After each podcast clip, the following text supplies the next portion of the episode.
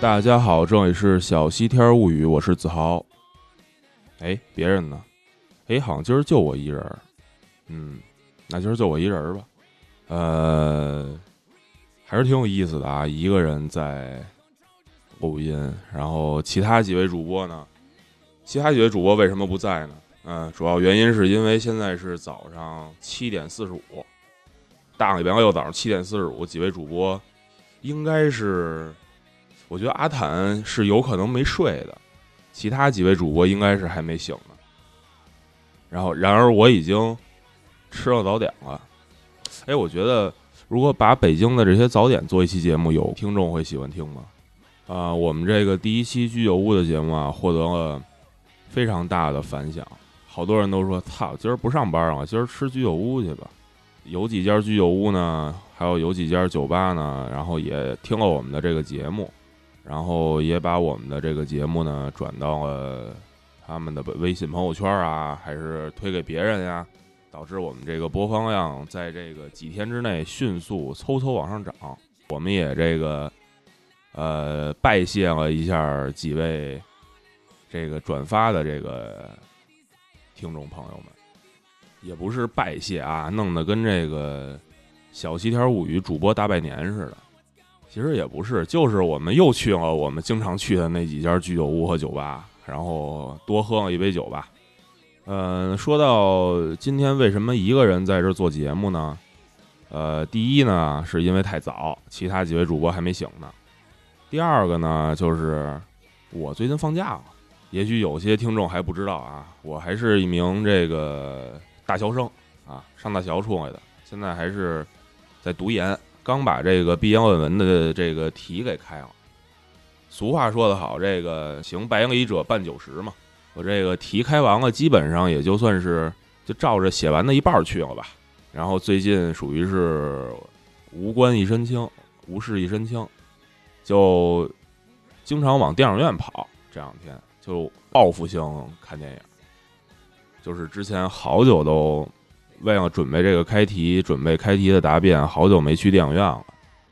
最近呢，就把这个，呃，之前上映的几部片子，这两天上映的几部片子，基本上就都给看了。呃，我对电影院呢，电影院的这个院线电影呢，就觉得一个人看呢挺好。其实不光是院线吧，我觉得所有的电影都是一个人看挺好。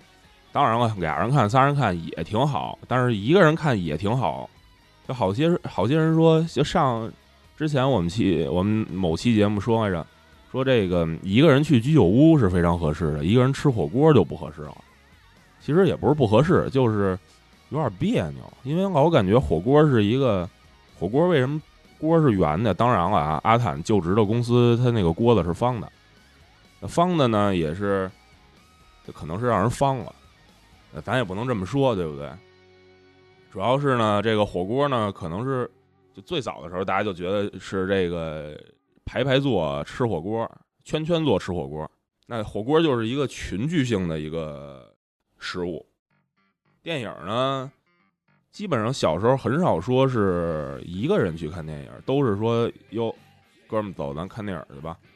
或者说最近上一什么片子，说不错呀，咱们一块儿去吧。电影呢，可以说是一个社交工具，就是约别人啊，让别人约呀，出来看电影，很少有说自己去想，自己真的说是看一部电影，自己说操，今儿我就买票去了，我就一个人去了，好像是挺少的。所以说呢，这就引出来了最近两天看个电影，呃，昨天上映了一部港片是这个《扫毒二》。大家应该，呃，不知道这期节目播出的时候大家看没看，还是这个片子已经下映了，还是怎么着吧？怎么着都好。作为一个这个港片的死忠粉来讲呢，看这个片子有点热泪盈眶。说的有点恶心啊，反正是找回了当时就是怎么说呢，就是八九十年代巅峰时期港片的感觉。虽然说还是有所差距啊，虽然比那些最顶级的、最牛逼的港片还是有所差距，但是放在现在的这个环境下来看，放在现在的这个香港电影的环境下来看，我觉得已经是很难得了。所以呢，今天。大早上起来也没什么事儿，我这个也算是放假了，然后趁其他几位主播没醒，我先行使一下我的这个主播的权利，就是我能自己录音，我自己会使这设备，当然是这个西西西西西西老姐姐主播教我的。那我就来说一说，《扫毒二》呢是一个续集，呃，第一部是前几年，忘了哪年了啊，我当时的时候没去电影院看，也忘了是有什么事儿。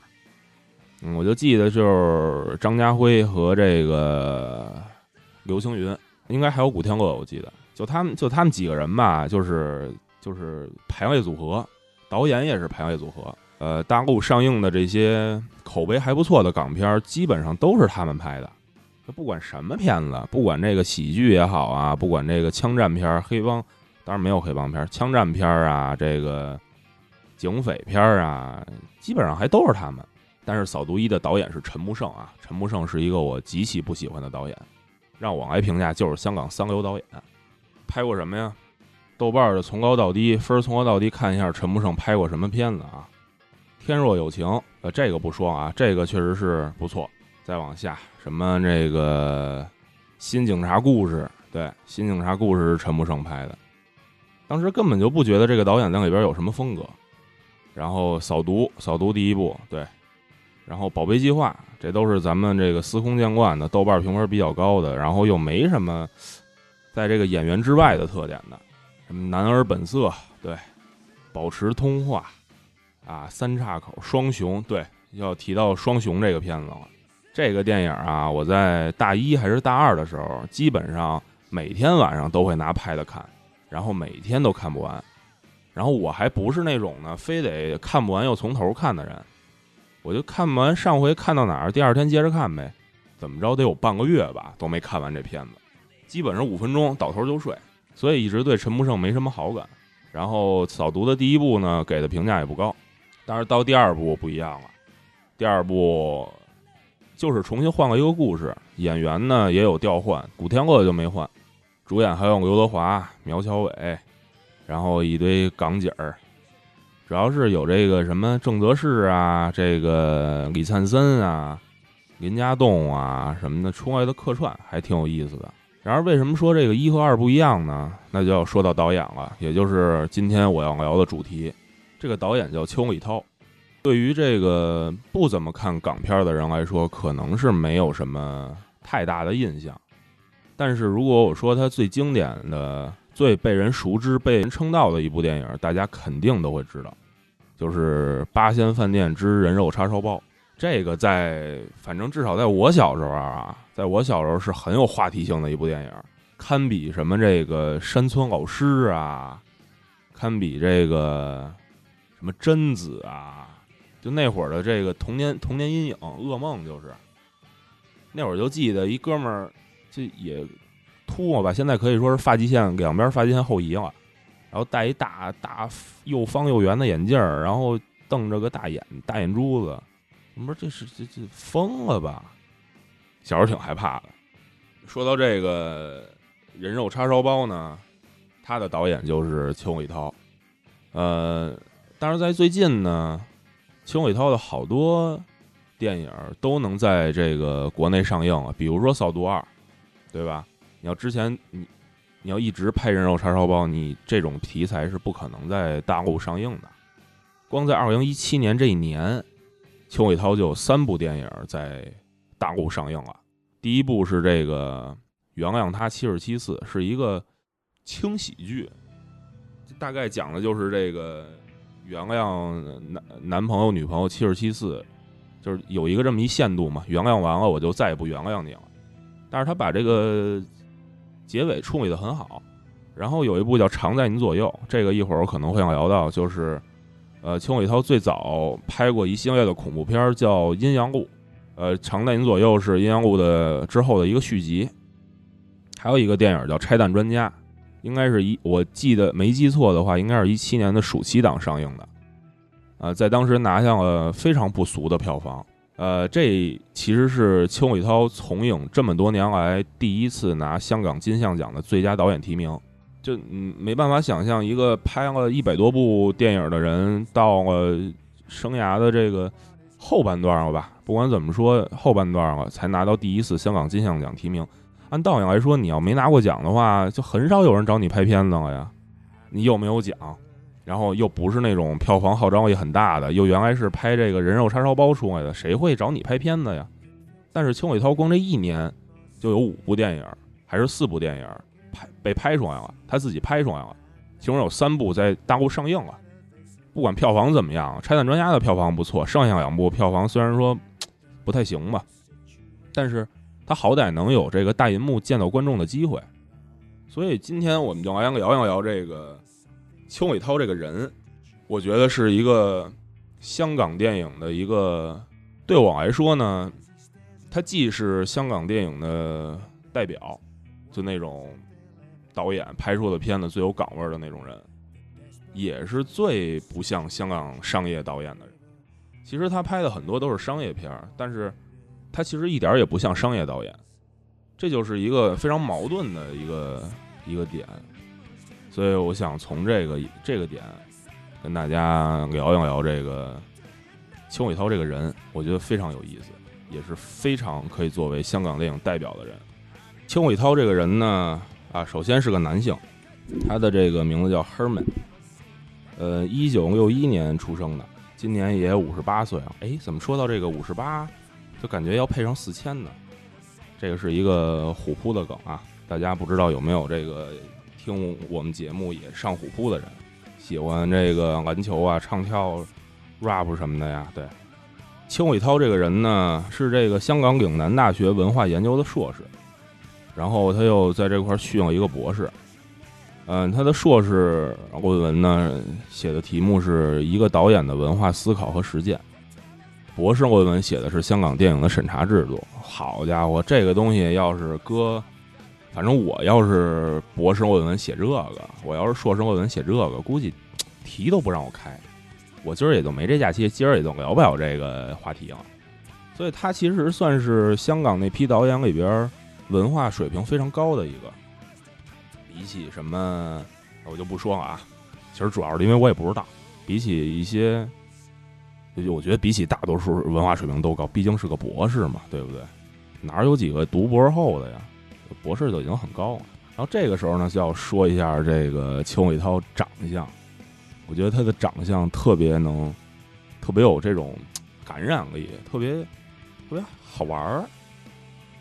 你用好玩说说对方也可能是不尊重啊，可能也其实也可能也不是不尊重，但是就长得呢就特别人如人如其片儿，就比如说啊，比如说成龙，成龙你一看他就是拍那种这个浩然正气这种电影，比如说你看这个史蒂夫·布西密，史蒂夫·布西密是谁呀？大家可能印象不深啊。就是那个，呃，空中监狱，尼古拉斯凯奇演的那个《空中监狱》里边那个变态杀人狂，一大眼睛，一看就是演变态的。他反正从影这么些年演的最好的还是这些小角色，这些这些变态。比如说谁呀？比如比如说比如说陈道明，一看就是这种道貌岸然的，也不能说道貌岸然，一看就是君子，谦谦君子。有时候会演一些道貌岸然的这些。伪君子，但是总体来说都是君子。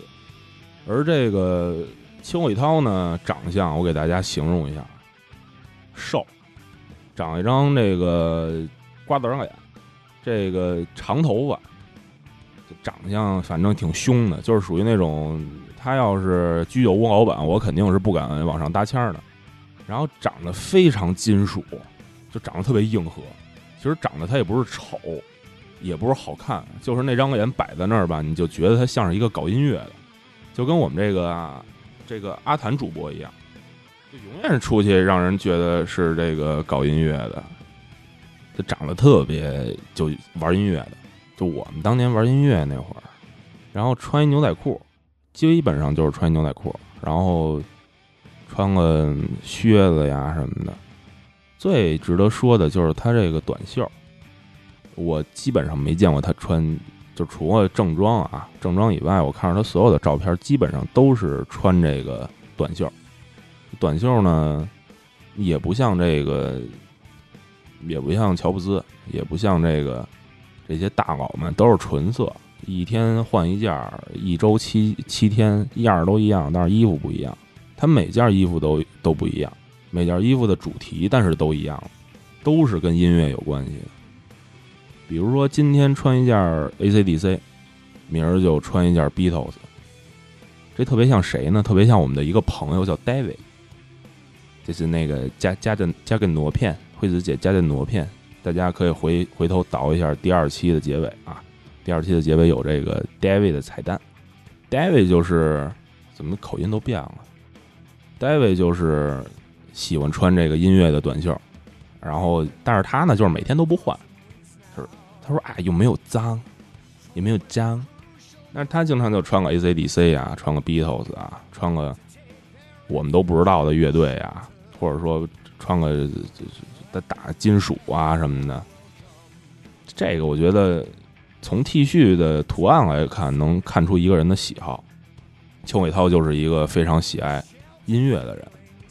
你像我呢，我最喜欢的 T 恤就是那些特别混的标语，因为我从好早之前就开始玩这个古着嘛，这个 Vintage，呃，当时玩的原因有两个，第一个就是因为 Vintage 还挺便宜的，其实就尤其那些短袖啊，这个夏威夷衫啊，其实不贵，然后。你出去，比如说去个香港啊，去个东京啊，这都是古着非常，就是非常成，已经非常成熟。这东西在在在人家那块已经非常成熟，你就能在这个已经工业化的这个古着流水线上，你能找到你想要的东西。然后我就经常买一些古着的短袖，都是特别混的标语，这是我的爱好。但是这个 David，呃，David 的爱好和这个秦伟涛的爱好就是穿这个音乐类的短袖，嗯，也挺好的，就特别能体现自己的这个风格。秦伟涛的这个拍片的风格呢，嗯，可以用这个我们学校的二校训来说啊，就是听话出活。他。嗯，不会有像像谁呀？比如说像这个王家卫，不会像王家卫这样说，我拖了半天这个也拍不完，最后他妈几个演员去一块儿拿这个戏服演了一其他的片子，然后咣叽上映先挣点钱，然后我补补贴家用。邱伟涛不会这么干，然后他还同时会帮这个投资方省钱。香港工业最发达的时期，他有电影拍，在香港现在可以说没落，有一些没落的这个时期，他还是有电影拍。为什么呀？肯定是因为拍的好，能挣钱，快，听话。我觉得这就是一个作为一个工作人员来讲啊，作为一个工人，我们都是这个，我马上也要进入社会，大家都是社会中的这个劳动人民。劳劳动人民什么样最好？就是听话出活。但是别忘了啊，邱伟涛是一个这个文化研究的硕士和博士。从他这个论文什么审查制度就能看出来，他其实不是一个特别乖、特别乖巧的人。你看他那个样儿也不乖巧，看他那个样儿就像是要造反的。他在每部他拍的电影里边都会夹带私货，这个私货可能是自己的政治立场的表达，可能是对这个社会事件的反思，可能是对自己对这个事情的一个评论，借借由片中的一个角色来把自己想说的话说出来。嗯，秦伟涛还有一个特点就是能把香港一堆配角用的特别好。这些配角呢，在当年可能是配角，现在可现在可能还是配角，但是就是被被人熟知的配角嘛。然后也能把这个很多明星呢揉到一起，揉的特别好。同时，他还有一个特别可贵的一点，就是他的女性视角非常重，就是在每部电影里边可能都会有这个女性视角。女性究竟是怎么看待这件事儿的？女性的解读是什么？或者说，有一些电影，它就把主角定为女性，这个是一个很可贵的事情，因为香港，香港电影，我们一提香港电影都说是什么呀？邵氏武侠，这个黑帮，枪战，在这样一女人，可能是没有什么作用的。就比如说像呃我杜琪峰的电影，杜琪峰电影里边，女性能有个名字就不错了，别说你在里边起到什么关键性推动的作用了。所以说呢，邱伟涛其中的这个女性视角，不管说她，呃，这个视角的对，视角所散发出来的这个观点对还是不对，但是她至少是从这个女性来出发来考虑啊，我觉得这就是非常可贵的一点。那我们就来稍微的说一下他的这个电影吧。我觉得人还是要拿这个作品说话的，不管之前说啊他这长得再凶，在这个摇滚，在这个音乐，在这个有文化，在这个听话出活，再有女性视角，我们还是要用作品来说话的。嗯，不知道大家有没有看过的啊？因为我看过的其实不是很多。但是呢，我就挑几部这个我看过的，然后又有代表性的，来跟大家絮叨一下。是我觉得，我觉得邱伟涛非常肯聊的，他能表现出他的所有特点的这些片子。那我们就从这个处女座开始说吧。八七年拍了处女座叫《靓妹正传》，豆瓣五点九，然后一百一十九个人评价。我觉得啊，这就算是低开。对一个这个从影三十多年的一个导演来说呢，第一部电影在豆瓣上没什么人看过，然后看过的人呢评价也不高，就我觉得可以说是低开了。这这这电影里边也没有什么想让我，我也没看过啊，也没有什么想让我看继续看下去的点。就比如说有什么影星啊，比如说怎么着的，但它里边有好像是有这个 Beyond 的客串。如果对这个邱伟涛感兴趣，对 Beyond 也感兴趣的话，可以。可以找来看一眼，但是我估计也不太好找。然后之后呢，这个八七年到九零年一直在做摄影，呃，做这个这个导演叫黄泰来，做这个导演的摄影。这个导演啊，最近几年没什么信儿，就是一三年、一四年当过那个就贼难看的、巨难看那个，这这个难看的要命的那个四大名捕的那个监制。那么一个烂片破片还能拍拍续集，我就是纳个闷儿，这个资本啊，就我就纳个闷儿啊，就就当时票房还挺高，我记得。嗯，但是这个导演呢，在这个这几年还是挺高产，什么法内情、法中情，我在黑社会的日子，什么爱人同志，当然我都没看过啊。我我看翻了一下他的导演的黄泰来导演的电影，我就看过一个叫《刀剑笑》。我觉得喜欢武侠的人可能都看过这个，反正我爸是看过啊。我看的时候，我我记得小的时候，呃，中央六播的时候，我爸就跟那看，说《刀剑笑》，名字挺有意思。然后有一个故事呢，就是邱伟涛的这个脚不是很好，好像是据说啊得过这个小儿麻痹症，嗯，后来一直也没怎么在意，就导致了就有点有点瘸。有点跛跛跛脚，就有点这个高低脚，走路有点上下颠的。我在黑社会的日子这片子呢是周润发拍的，周润发当时也算是一个大牌了，然后就特意因为他因为邱伟涛的这个脚不好，特意开车绕一圈送他回家。嗯，作为这么一个大牌，当时能送一个摄影回家，我觉得可能还是爱财，我觉得可以这么解释。呃，一九九一年呢，邱伟涛拍了一个电影叫《中环英雄》。呃，现在来看啊，我当时我跟大家讲一下，我当时为什么看这个电影呢？我以为是一个那种这英雄片儿，枪战呀、武打呀什么的，中环英雄嘛。就比如说，就像什么呀？这放在北京来讲，就是什么呀？就是这个西单英雄。你说西单英雄呢，肯定想到的不是说是一部喜剧吧？对吧？或者你说王府井英雄，你说这个这个燕莎英雄，想不到是一个喜剧。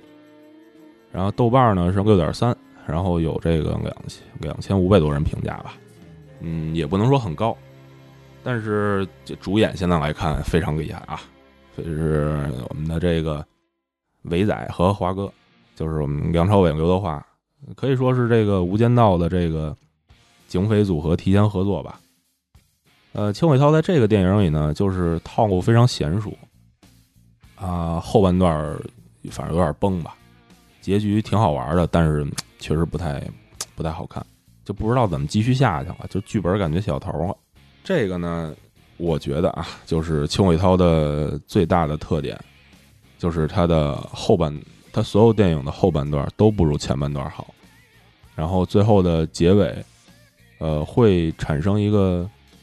比较强烈的反转，或者说引人深思的结局，但是这个结局你回头细想，可能不是那么站得住脚。这个在这一点上，我觉得邱伟涛特别像谁呢？就有一个印度印度籍的导演叫 M 奈特沙马兰，他拍过什么呢？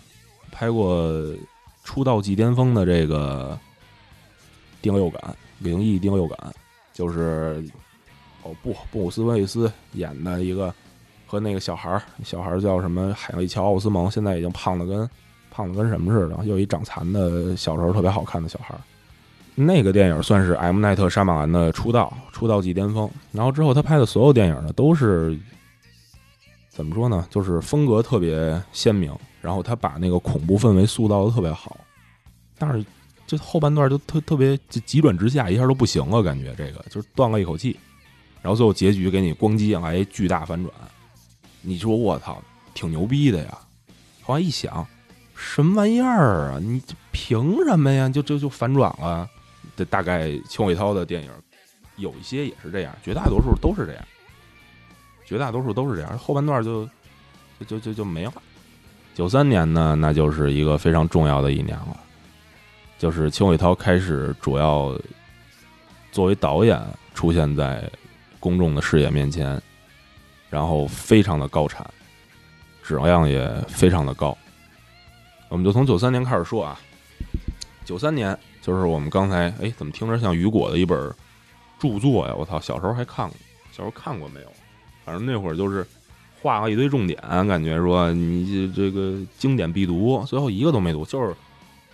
我记得小时候读过什么那个什么《鲁滨逊漂流记》，有一哥们叫什么星期五，我觉得那挺有意思的。其他的没意思，我读它干嘛呀？话说回来啊，我说哪儿啊？为什么每期都有这个？说到哪儿？最后说那咱们从头开始说吧。嗯，就说到这个《人肉叉烧包》，九三年就是《人肉叉烧包》上映的时候，作为一个三级片啊，在这个豆瓣上有这个七点三的高分。呃，可能大家对这个恐怖片、对这个 cult 片、对这个不太有概念。就是如果豆瓣上七分的恐怖片啊，那就是非常牛逼的了。嗯，基本上很少很少有上七分的。但是这个香港电影《这个人肉叉烧包》居然能有七点三的高分，嗯，有两万四千多人看过，看过的人在豆瓣里边不算多吧，但是也不能不像刚才那样就几百个、一千来个、两千来个那么少。这个为什么叫这个电影？为什么叫这个名字呢？给没看过的听众们讲一下啊，它就是改编自一个澳门的真实案件，就犯人杀了这个饭店的一家九口加这个饭店的员工，然后外界就盛传啊，说这个说这个人死了，说不知道去哪儿了，说这个活不见人，死不见尸，说这这，然后后来就这个犯人呢就把这个店给盘下来了。盘下来之后呢，就外界就传啊，传说说他丫的把这个人肉放在这个叉烧包里当肉卖，好多人都吃了。我觉得这东西啊，反正电影不管电影怎么拍，我老觉得这东西就是都市传说，就肯定是都市传说的这个可能性比较大嘛，也不是说可能性啊，都市传说的这个风格比较大嘛。就你传来传去，传来传去，咣叽变成他妈人肉的了。所以这么一个题材呢，我觉得，呃，很难拍差啊。首先是很难拍差，它肯定是就非常明确，就拍这个人怎么杀人呗，然后做的恶心一点，做的这个血腥一点，然后最后把这个警察做的这个高大上一点，把他怎么就就就咣叽就给抓了，然后就就就完了呗，很难拍差，就是一个非常标准的剧本。本身就是一个特别奇情的一个故事，但是呢，邱伟涛在很快的拍完这部片子的同时，呃，夹带了不少的私货。我觉得啊，他是把这个犯人在当一个当一个怎么说呢，史诗的人物在拍的，当一个传记的人物在拍，就感觉拍出了这种就这种特别宏大的感觉，一个小人物的伟大史，感觉是这样。然后里边也不乏这个黑色幽默，对警察呢，李修贤演的警察，李修贤我觉得啊，就演猫妖警察，就演点那个小混混，小混混就完，长得就不是很正。就对警察的这个讽刺，然后还有一些对社会的关怀，就是讲了一下这个人为这个犯人为什么成为犯人。但是我觉得啊，这个电影的一半功劳要给主演，要给男主演。男主演就是我非常喜欢的一名香港演员，嗯，黄秋生。黄秋生一直是我觉得香港演技第二的人，第一肯定是托尼老师啊。不管别人怎么说，这个什么双周一成啊，反正我觉得托尼老师就是香港演技第一。谁排第二呢？我反正是我把黄秋生放在第二。黄秋生今年呃，算是去年、今年、今年年初吧，今年年初的香港金像奖，靠这个陈果导演监制的一个电影叫这个《文过人》，拿了这个又拿了一个影帝，所以黄秋生已经拿了三个影帝了。呃，人肉叉烧包就是他拿的第一个影帝，也是香港历史上第一个靠三级片拿影帝的人，这个就为这个片子又增加了一份这个特别牛逼的色彩。嗯，我对他演的东西和这个剧情讲的呀，我现在记得可能也不是太清楚了，但是有几个镜头呢，就是永远忘不了。就比如说这个，说这个人肉做成叉烧包嘛，怎么做呢？那得分尸啊。分尸之后呢，就有一个镜头啊，邱伟涛这个镜头，这时候就给大家讲一下用的有多好。这边把人腿给搁进去，把胳膊给搁进去，是一个机器。这边的镜头，上一个镜头还是这个腿往里往里塞，然后塞到这个绞肉机里边。下一个镜头就是这边出肉馅，然后就出现一个全景，就是这边进腿，这边出肉馅。之中有多恐怖、多恶心，是靠你自己想象的。但是你明知道腿也是假的，你明知道这个腿变变成肉馅，这不可能啊，不现实，骨头去哪儿了？但是你还是特别害怕。然后黄秋生呢，当时的演技呢，就是非常好。然后他这个演绎，现在现在我们可以说演绎吧，演绎也非常好，就是眼球都是感觉要爆出来的那种。然后从这个九三年吧。呃，这个邱伟涛就开始出名了。呃，同一年呢，邱伟涛拍了一个电影叫《的士判官》，这个我还没有看，因为找不到合适的资源。目前高清修复的都是国语配音的。嗯，它是一个社会题材，就是他的这个男主的妻子被这个的士司机害死了，然后他就开始杀的哥，就是一个特别没有道理，但是又特别你又感觉特别没有道理，又感觉特别有道理的这么一个事儿。这个时候，呃，邱伟涛的这种无政府主义的东西开始表现出来了。嗯，九四年呢导了三部片，九五年又导又摄影又演了，加起来得有五部，都是非非常非常高产，就忙忙叨叨的。但是这这其中也没有什么好作品出现。然后这个时候到了一九九六年，他导了四部电影，有两部非常重要的。第一部叫《惊变》，豆瓣是六点七分，三千六百多人看过，也是一个三级片啊。但是里边，呃，剧情也也是刚才说的那种后半段急转直下，然后咣叽来一反转，然后一想是转的什么呀？当时觉得真牛逼，然后转的什么呀？嗯。但是那里边最逗的是呢，任达华演了一个情种，我操，任达华是一个这个 model 出身的。这这这身材特别好，你原来当然也是拍三级片出来的啊，比如说跟这个我最喜欢的这个邱淑贞拍过，然后这里边就是跟这个温碧霞，温碧霞的这个激情戏非常的养眼。但是任达华呢，呃，任达华最被人熟知的应该是拿影帝的那年啊，《岁月神偷》拿影帝的那年，任达华最被人熟知的那个剧形象呢，就是。呃，一零年拿影帝的《岁月神偷》里边的那个老父亲的那种满画白胡子、花白头发那种角色，但其实呢，呃，任达华一直跟杜琪峰拍片子，带杜琪峰的这个我们说啊，有一个呃枪火、放逐、复仇这三部电影呢，就可以看成是呃任达华让黄秋生杀他不想杀的三个人，就这么一个三部曲。那里边任达华都是演那种歹楼啊，这黑社会老大呀这种角色，演的特别好。但是这里边演一情种，好家伙，就跟那个我们所说的这个最近这个特别火的日剧《轮到你了》，这个田中圭演了一个这个小奶狗，不可能啊！田中圭是一个是一个是一渣男，一直都是演一个渣男啊！你像这个野兽，我们无法成为野兽的我们，这这里边都基本上都是渣男。这里边演一小奶狗，对这个比自己大十几岁的妻子特别好。然后这这完全是与绝大与他所演的绝大多数角色都不太符合，但是你突然看到这么一个角色，看到他能演这样也挺有意思的。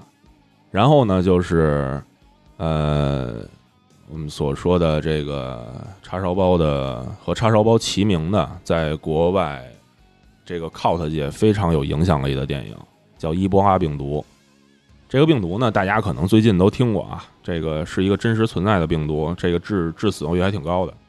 但是它在这这部电影里呢，你也可以就把它拍成一个病毒片，拍成一个那种《惊命二十八周》《空城》什么这种片儿。但是邱伟涛也是没有这么去处理，豆瓣七点一，一万多人看过，也是非常不俗的一个分数。那原本呢？据说啊，据说是王晶，王晶让这个邱伟涛说：“你就拍成暴力加色情，反正有人看，你又能卖出去钱，你又好拍。”邱伟涛呢，确实也拍出了暴力和色情啊，但是他这个时候他就夹带私货，他搞成了一种反社会。男呃，当然了，这个电影的男主还是黄秋生，黄秋生在里边是一个就是被欺负，然后之后产生了一种反社会人格的这么一个男主，然后。到最后呢，我觉得他的结尾特别牛逼。这个结尾是真的牛逼，在最后，呃，黄秋生作为男主是一个这个伊波拉病毒的携带者，但呃，携带者、传染者，但是他不是不会感染。然后，所以说，那控制住其他人呢？其他人好可能都死了，死了之后传染的人也都死了，最后就剩黄秋生一个。政府就那就政府选择就我杀死你就完了，我杀死你把这个事情解决了，这是。现在来看，都是一个政治讽刺片的一个呃套路啊。但是在当时九六年的时候，我觉得应该是一个先创性的东西。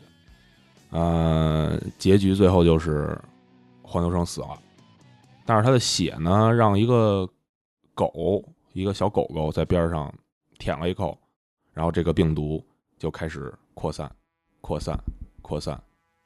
这个扩散的表达表达镜头是什么呢？镜头拉远，拉远，拉远，就是一种好不容易解决了这个问题，但是结尾又一丁点希望都不给你，你就觉得这个这个完了，这个这个城市要完了，这种感觉，这就是一个非常无政府的反，也不能说反政府，是一个无政府主义、无政府状态的这么一个电影。我觉得，在我看过的这些早期电影的结局里边啊，只有只有一部电影可以。和他媲美，甚至超越他，有一个八五年的一个僵尸片叫《活跳尸》，那个结尾真的特别牛逼。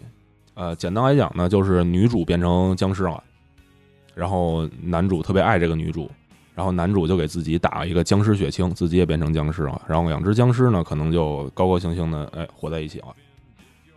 我觉得这搁现在来看也是非常牛逼。我知道大家应该不会看啊，所以给大家剧透也没什么关系，因为这种电影呢，我觉得这。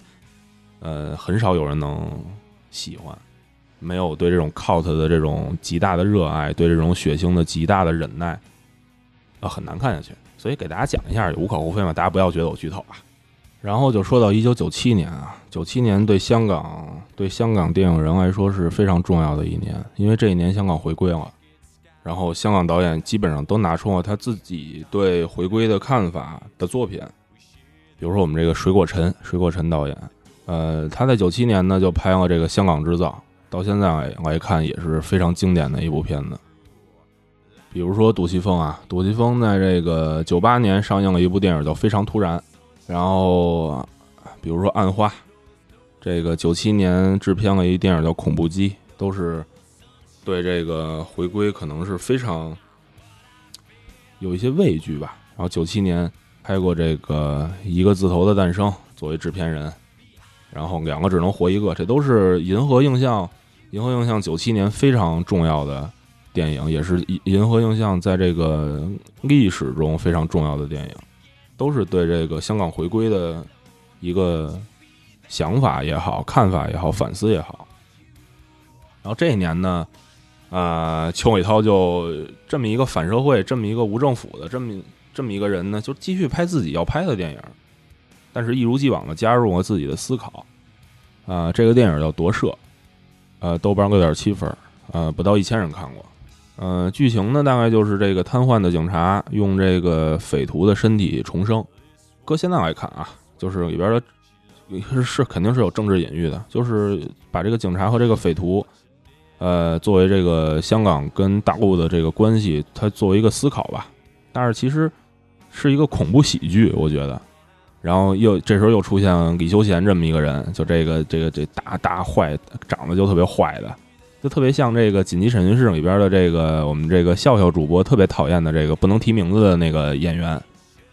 其实我觉得演的还挺好的啊，但是就是长得不不正。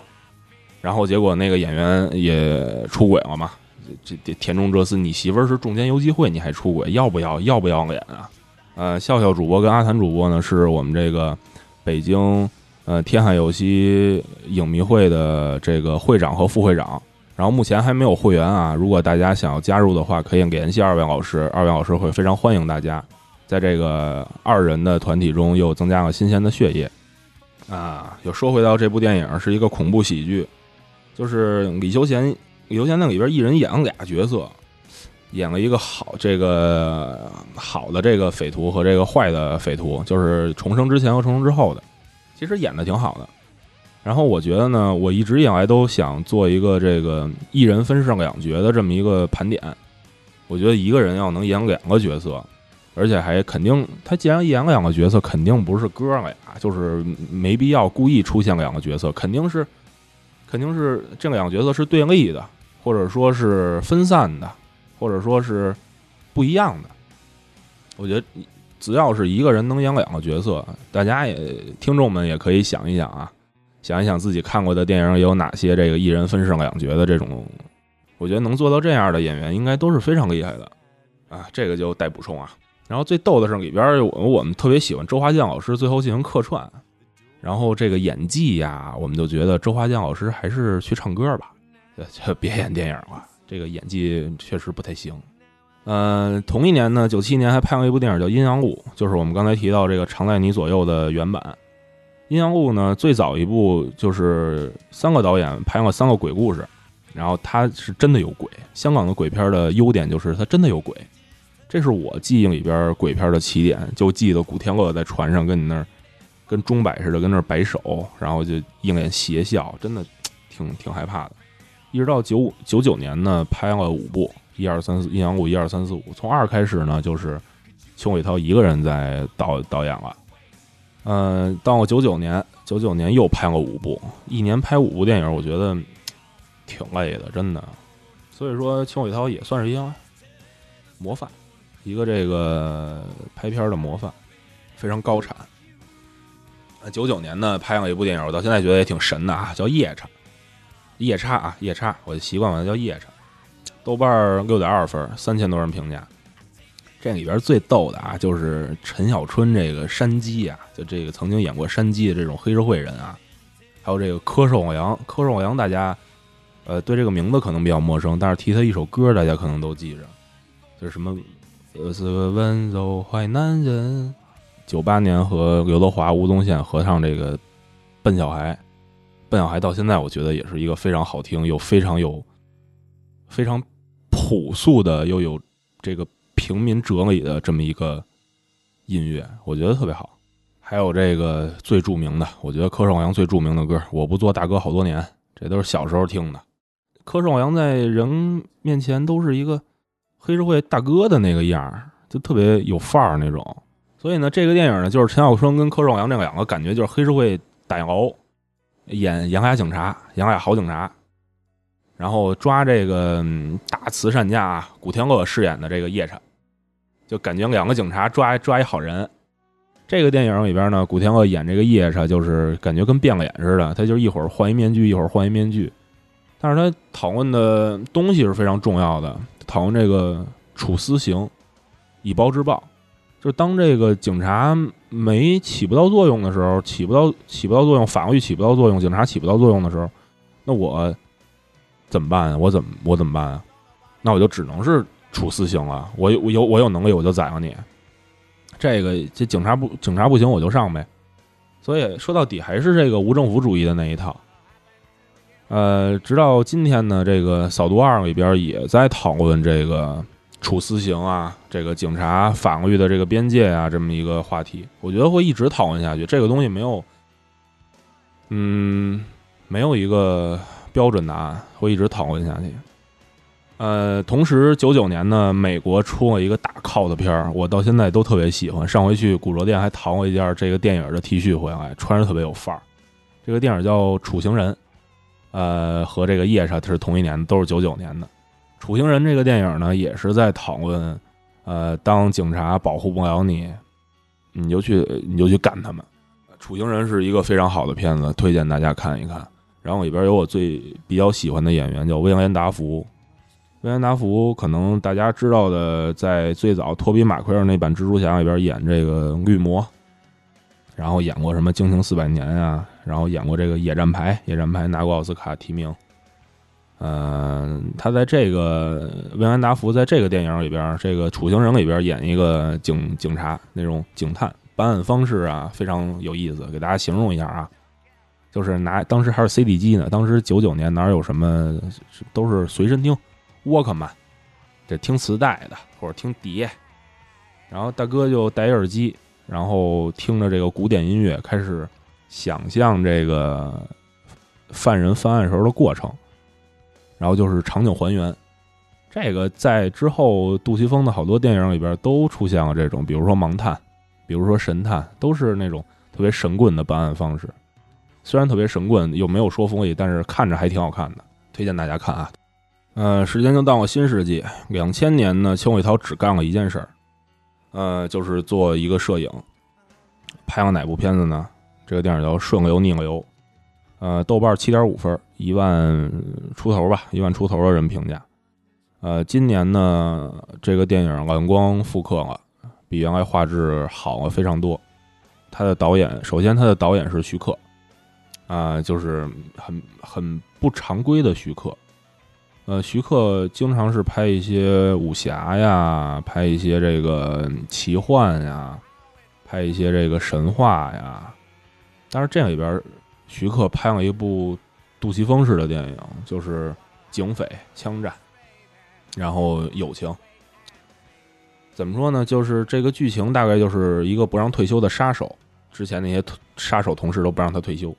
在这个电影里边，杀手是永远退休不了的。我干完这一票就退休，那基本上干这一票就去就就就就完蛋了。啊，还有一个角色呢，是这个搞大女同，有一个女同性恋警察，把这个女同性恋警察肚子搞大了的这个男保镖，他们之间的一个非常奇幻的一个友情。这两个角色，这个杀手是伍佰演的，我觉得伍佰在这里边非常的帅。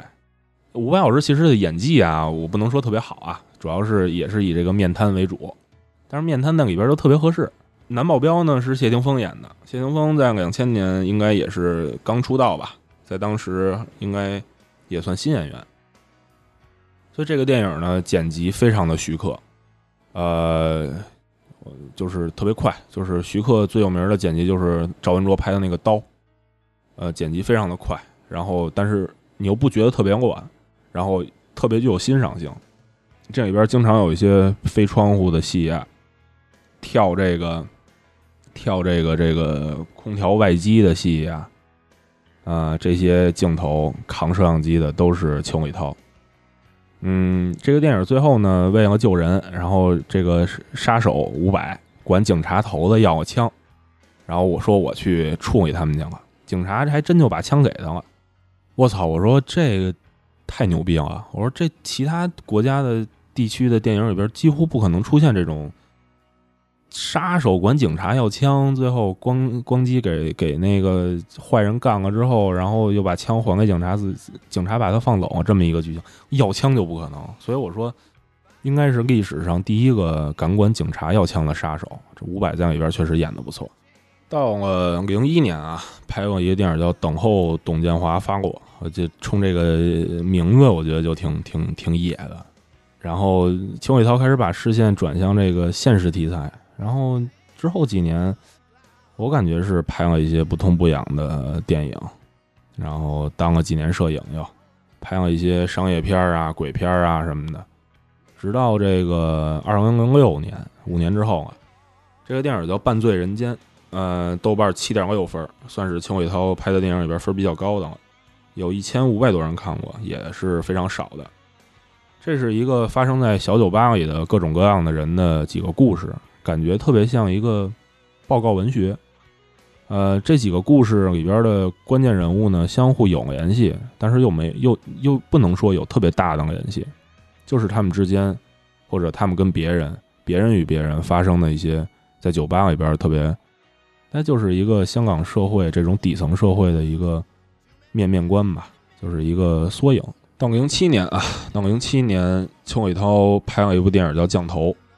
呃，当年香港有一个靠的片的大神，就这种宗师级别的人物叫桂志红，当时拍了一个三部曲，什么邪魔蛊，都是单字儿，听这名字就就野，谁敢说拿一个字当电影的名字呀？就是就桂志红当时是极其恶心的那种电影，就是魔，当时那个魔呀，就是讲的降头的故事，基本上和这个魔的套路差不多，因为你下蛊嘛，都都差不多。呃，虽然和这个桂志红的电影有差距啊，但是他当当下零七年的时候敢于复刻，然后敢于复刻这个香港 cult 巅峰时期的这个电影，我觉得也就是邱伟涛能干出来这事儿了，啊，也讨论了这个家庭，这个男性不能出轨啊什么的这些事儿，我觉得挺好的，是一个深刻教育意义的电影。嗯，零七年我觉得最重要的一部电影呢，是他拍的《性工作者十日谈》。这个电影在豆瓣上有七点四分，然后两万多人评价，也算是邱伟涛电影里边评价比较多的片子了。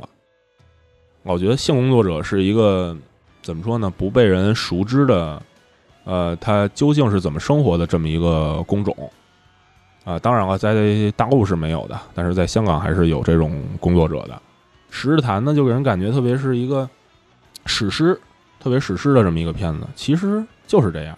呃，它改编的就是当时香港一份社会学的报告，就是关于性工作者调研的社会学报告。嗯，零七年是一个比较敏感的年代，是香港回归十周年。呃，这个电影就进入这些曾经辉煌，但是回归十年之后的这些夜总会工作者的背后，呃，通过讽刺啊、揶揄呀、这种诙谐呀，然后展现了一样展现了香港底层这些人的。世间百态，他们辉煌过，但是他们现在没落了。是不是邱伟涛有想把这个夜总会工作者视为香同同样视为香港这么一个感觉？就是十年之前，我我辉煌过，但是到现在五五虽然说是五招跳马照跑，但是没有曾经的辉煌了。零七年的时候，金融危机也快到了，香港当时也没有之前的辉煌了。呃，不知道啊，不知道这些隐喻是不是我自己解读出来的。但是单从这个电影也来看呢，从就是黑色幽默非常重，然后但是又有对这些工作者的关怀，然后他的群像戏拍的特别好，是我觉得秦伟涛所有电影里边群像戏拍的最好的一部。啊嗯，里边其实挺逗的，有一个有一个剧情我记得特别清楚，就是。这个香港不是管这个性工作者、女性性工作者叫鸡嘛？然后管这个把这个男性性工作者叫鸭。然后这个这个这个这个鸡这个鸡呢，在这个工作上受挫了，然后就去找鸭来羞辱这个鸭。那就然后这个鸭呢，就相当于那我工作也受挫，我受你挫了呀，那我就再回头回去找你。我作为消费者，我再回去找你，就是相互侮辱这种。就让人感觉是香港底层民众那种相互撕扯，就只能是我我打你，你打我，就其实挺惨的。呃，之后一直到一四年啊，零七年到一四年这几年，呃，只有零九年的一部电影叫《同门》啊，我看了，也是一个黑社会的题材，也是后半段崩，然后结局反转非常精彩，但是就看完就完了，也记不住什么。但是这几年呢，拍了《叶问前传》和这个《叶问终极一战》，还拍了这个秋瑾的纪呃传记片儿，我不喜欢。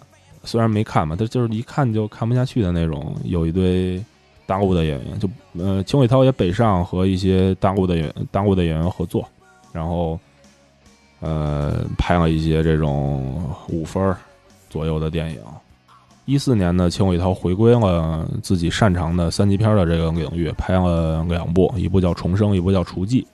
呃，《厨妓》让这个蔡卓妍拿到了又一个金像奖的提名。到了二零一六年呢，有一部电影到现在为止已经被豆瓣删除了。我也不知道为什么，没有太敏感，里边没有太敏感的东西。这个电影叫《选老顶》，啊，当然啊，可能是第一是黑社会，第二是选举，黑社会的选举，第三是有杜文泽。但是我觉得也不至于被豆瓣删除这么这么这么好吧，因为这个电影也没有特别好啊，就一个非常中规中矩的一个黑社会竞选片啊。但是我觉得里边有一个地方特别逗，就是从原来比如说送礼啊，都是送钱、送妞，然后送这个 XO。那会儿香港人喜欢喝 XO，但是一六年的这部电影呢，已经从这个 XO 什么的变成了这个山七十八，黑瓶的山七十八，一箱一箱搬。我当时说，我操，这要是留到现在。当时也挺贵，这样留到现在，操我当什么黑社会？我直接倒酒去了。呃，一七年呢，就是刚才开始说的，上映了三部电影，但是他其实拍了四部，啊，有一部就是《失眠》，这部电影呢是邱伟涛跟黄秋生很久没有合作之后的又一次合作，黄秋生依然演了一个这种变态的杀手的这种角色，睡不着觉啊，失眠，黄秋生睡不着觉，那我就捅人去呗，演技还是非常好的。但是黄秋生也说啊，说演这种类似的角色压力实在是太大了，说以后可能就不会再演了。呃，到了一九年呢，一九年非常可说啊，一九年已经上映了一部电影叫《家和万事兴》，哎，不是家和万事兴。呃，豆瓣五点九分，一万多人评价，这是当时的一个贺岁片。但是呢，大陆上映的时候又把这个结局给改了。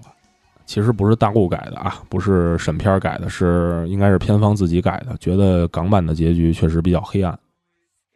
嗯，这个事情咱们以后可以再聊一期，就是香港电影到大陆公映改结局、改配音、改剧情、加剧情。呃，整体呢，这个片子就是一个港式的平民喜剧，就是一个话剧范儿，就是贯，但是贯彻着这个一以贯之的这个无政府主义。比如说他们这个居委会居民投票。然后结果居民们发现说没有免费水，说那我们投什么票啊？我觉得这是邱伟涛对这个民主或者非民主，就民主主义或者社会主义的这么一个完全不信任，对对哪方面都不信任，他就是一个无政府主义的人。啊，这个电影，比如说最后他们一起唱了一首歌，是这个非常有正向价值和这个教化意味的一个插曲。啊，这歌我也不会唱啊，反正意思就是，就是一筷一一根筷子就是就折了，几根筷子呢就不好折。说孤单太惨，这个团结可方可免祸难。哎，就是意思就是说大家要团结嘛。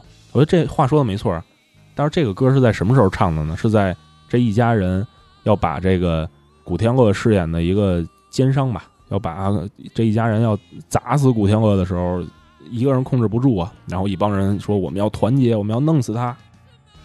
这个非这个这个片段非常的靠他，嗯，然后就差不多说完了。然后就是前两天看了这个《扫毒二》，呃，七分打底吧，嗯，加上这个感情分能给到八分。嗯，我对这个电影的评价就是我想对邱伟涛的评价，也是对这期节目的评价，就是对这期节目的总结吧。就是如果这个扫毒二再拍的好一点，后半段再不崩一点，结局再讲究一点，那就不是邱伟涛了。这个电影符合我对他的期待，在行活里边有他自己想要注射进去的东西，想要他表达的东西，想要讨论的社会议题，想要表现自己无政府主义的状态，想要对这个社会说出来的东西，他会把这些东西放在自己拍的行活里边。我觉得是很难的，因为有些人、有些导演就是，呃，觉得艺术片跟商业片要分开，但是邱伟涛呢？他的所有商业片都夹杂着艺术性，他所有的艺术片，比如说《半醉人间》，比如说《性工作者十日谈》，都夹杂着一些商业的话题。我觉得他是很柔和的这么一个人，就是很很捏合，就把这两个事儿柔和的很好的这么一个导演。从他的长相，就是一个既金属朋克摇滚又这个博学多才这么一个柔和的人，到他拍的电影也是这么。柔和的电影，我觉得是一个香港，也不能说是一个奇才，也不能说是鬼才，他就是一个，嗯，也不能说是匠人。我觉得他就是一个工人，呃，在做着自己喜欢的工作，然后表达一些自己想表达的东西，我觉得就够了。我觉得如果作为一个工工作人员来讲，能做到这样，已经是很牛逼的了。即将啊。明年邱伟涛还有两部电影要上映，应肯应该是要上啊。一个是《感动他七十七次》，应该就是之前说的那个《原谅他七十七次》的续集。我们看看这个邱伟涛怎么把这种爱情轻喜剧拍的和别人不一样。然后二零年还要上映的《拆弹专家二》，《拆弹专家二》我还是挺期待的，因为一虽然嗯一拍的还是挺好的，而且。邱伟涛的呃，在《拆弹专家一》里边建了一比一建了一个红勘隧道的模，然后给他炸了。然后在那个这个这个扫毒二里边呢，他一比一讲一个中环车站。我操，看的时候都要哭啊！那个中环车站是我在香港这么去这么多次香港换乘地方最多的一个站。然后那个平台从那儿下去，那个电梯，那个电梯高峰的时候冲高峰的时候冲上，不高峰的时候冲下，我都记得。呃，所以邱伟涛其实是一个非常香港的人，他对香港有着他就发自内心的那种热爱。对他有一比一把那个中环中环地铁站建建建模建出来，最后里边飙车，开着汽车下地铁，然后在地铁站里边飙车，也是香港电影里边浓墨重彩的一笔吧。所以看看这个《拆弹专家二》，他又肯他又在哪儿建了建了这个一比一的模？看看他最后是怎么着？拆弹应该是炸吧？看看他又能炸哪儿？啊，一个人做节目真的挺累的。自己也录了两个多小时，说两个多小时，我操，怎么说这么多呀？平时都不说这么多话。也不知道有没有听众能听到现在啊？能听到现在，感感谢各位听众，感谢各位听到现在的听众。呃，感谢其他几位主播啊，感谢这个西西、笑笑、小李、阿坦，还有我们的家有双猫，感谢五位主播没有没有来啊，感谢五位主播没有来，让我一个人跟这儿叨逼叨半天啊。那时间也不早了，那就让我们在欢声笑语中结束这期节目，拜拜。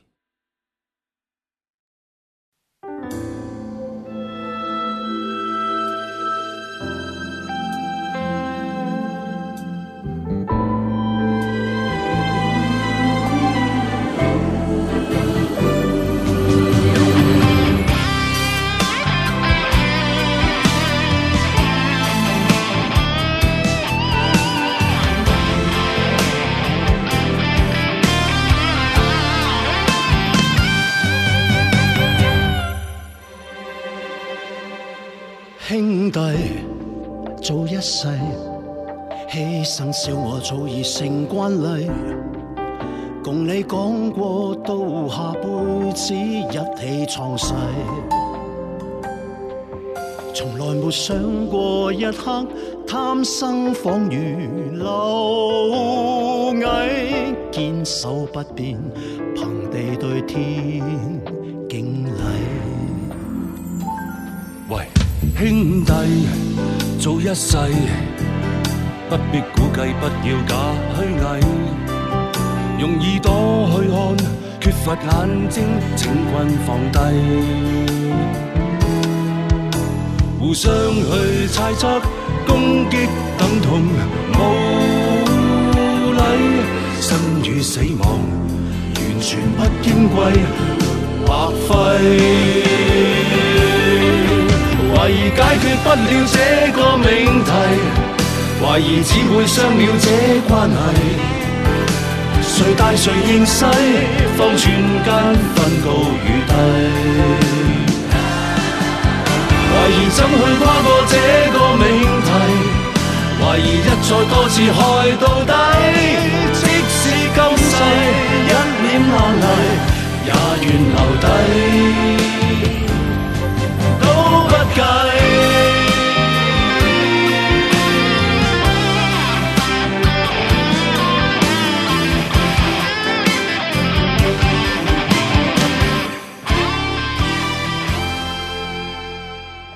哈喽，大家好，我是西西，后期特权要，这期没彩蛋，拜拜。